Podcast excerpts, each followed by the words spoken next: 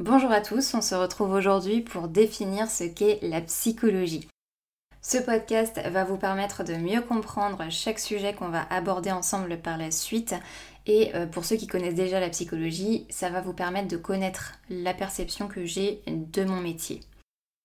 Avant toute chose, bienvenue à celles et ceux qui découvrent cette chaîne. Je suis Marine Ojoula, je suis psychologue et je publie chaque semaine un podcast sur un sujet de psychologie ou de développement personnel.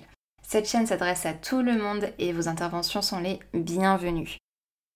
Alors, contrairement à ce qu'on pourrait penser, le fait d'aider les autres, c'est pas l'objectif premier de la psychologie. Si c'était le cas, on ne lui aurait pas donné ce nom. Le mot psychologie vient des termes grecs psyché et logos qui signifient l'étude du psychisme humain. Donc la psychologie, c'est avant tout une science qui étudie le fonctionnement humain, c'est-à-dire comment la personne perçoit et ressent les choses d'un point de vue psychique mais aussi physiologique. On s'intéresse aussi à sa façon de raisonner, de penser, à sa manière de communiquer avec les autres, à sa façon de réagir sur le plan émotionnel et on analyse aussi sa manière de prendre des décisions. Pendant toute la consultation et durant tout le suivi, le psychologue apprend le patient qu'il a en face de lui, il apprend sa vie, il apprend sa façon de fonctionner, de percevoir, de raisonner, etc., comme s'il était à l'école et que cette personne était une matière. Pour étudier le fonctionnement de son patient, le psychologue utilise principalement la méthode de l'entretien en face à face. Alors maintenant, on utilise aussi l'entretien à distance, surtout depuis le confinement, mais jusque-là, la méthode principale, c'était l'entretien en face à face. Certains psy utilisent aussi le divan, euh, que vous connaissez sûrement de nom, mais je vous parlerai de cette méthode du divan un peu plus tard.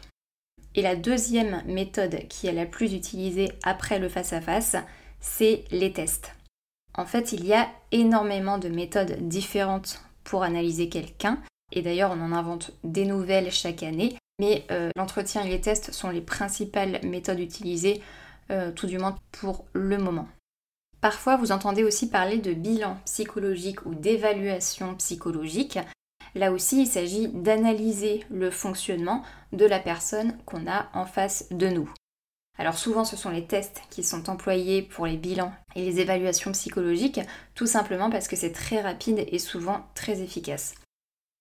Alors de mon côté, j'évite de faire passer des tests et de poser des diagnostics parce que les gens évoluent toute leur vie et le risque euh, des tests psychologiques, c'est que la personne, elle fige ses résultats en en faisant son identité.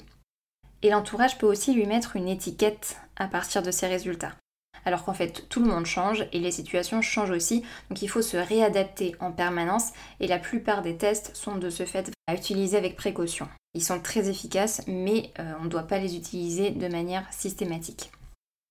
Alors à partir du moment où on comprend mieux son fonctionnement, c'est là qu'on peut potentiellement aider le patient en l'accompagnant dans ses décisions, en reformulant ce qu'il nous dit pour l'aider à avoir du recul sur sa situation, en lui donnant des pistes de réflexion, etc. Mais le tout premier objectif du psychologue, c'est surtout d'analyser son fonctionnement.